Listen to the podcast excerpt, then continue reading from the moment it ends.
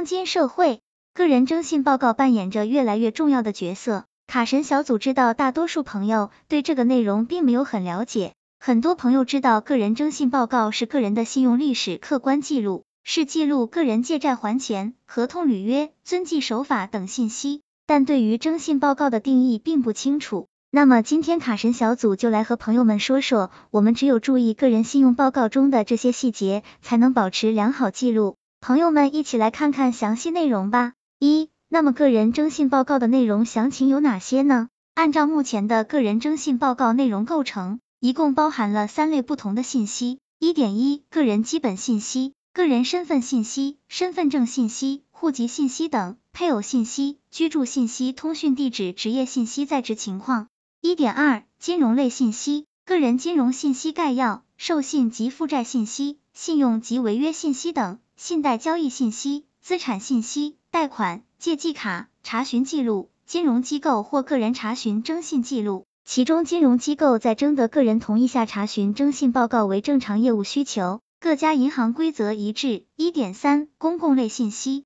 住房公积金参缴记录、养老保险金缴存记录、各类缴费信息，记录个人信用的，在申请贷款时，银行和贷款机构都要以此作为依据。可见个人信用报告对每个人都是十分重要的。那么那些信息会影响个人的信用情况呢？二、什么信息会对个人征信造成负面影响？个人征信报告客观反映了个人客户基本信息、信贷交易信息和公共信息等重要信息，这些内容都会供金融机构在审核个人资质的时候作为参考。那么那些内容会对个人信用造成负面印象呢？按照目前的金融机构要求。大致分为两类。二点一，金融机构的逾期或者违约行为，这种类型包括个人在金融机构产生的各类逾期行为，具体包括信用卡逾期、信用卡年费拖欠、银行贷款逾期以及作为第三方担保造成的逾期行为等等。例如，A 先生日前前往银行办理房屋贷款，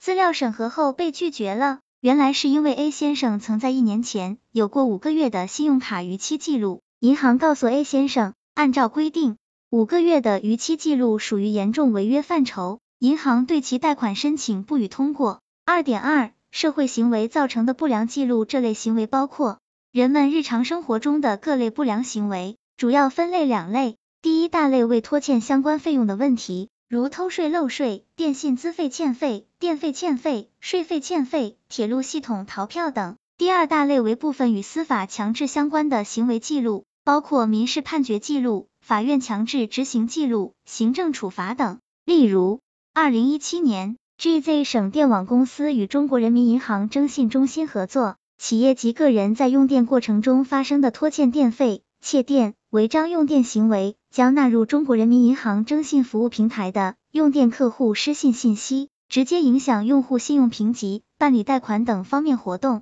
卡神小组总结，朋友们看完上面的内容。卡神小组知道朋友们已经有了一个大概的概念，如果朋友们想要了解个人的征信情况，卡神小组告诉朋友们可以选择登录中国人民银行个人征信中心网上查询，或本人携带身份证原件和复印件到当地人民银行填写信用报告本人查询申请表查询。最后，卡神小组要提醒朋友们的是，学会信用经济价值，毕竟在未来，只有信用才是价值的第一要素。也是第一基础，希望这个资料对朋友们有所帮助。